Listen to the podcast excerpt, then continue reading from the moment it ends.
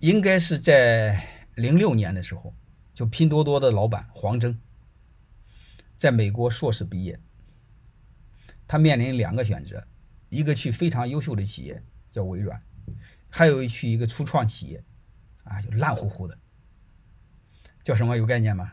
叫谷歌，啊，他非常犹豫去哪儿，然后这伙计命好。啊，有机会我跟你讲这个命好，命好和什么有关系？命好和勤奋有关系，就是越努力越有机会。啊，因为他在大学的时候帮过丁磊一个忙，就是网易那个丁磊，丁磊就把段永平介绍给了黄峥。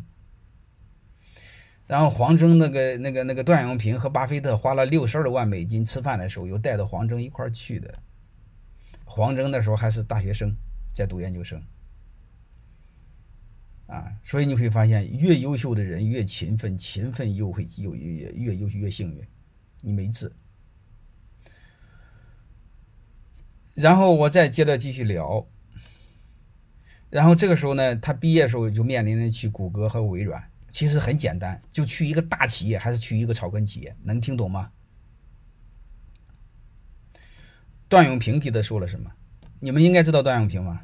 段永平就给他说一句话，因为段永平非常了解的，这伙计是人中龙凤，他不是一般人物啊。他说：“如果将来你想创业，就要去谷歌，一定要去一个创业型公司待，因为微软已经成熟了，微微软已经人到中年了。”那么大的公司，分工那么细，对你成长是没有好处的。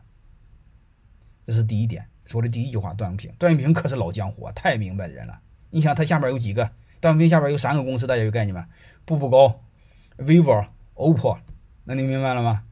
东莞，东莞前十个前前十家企业，最大的那个企业，最大的十家企业，有六家是段永平的。所以这个段永平就给他说两，只说了这两句话。关键这伙计给记住了。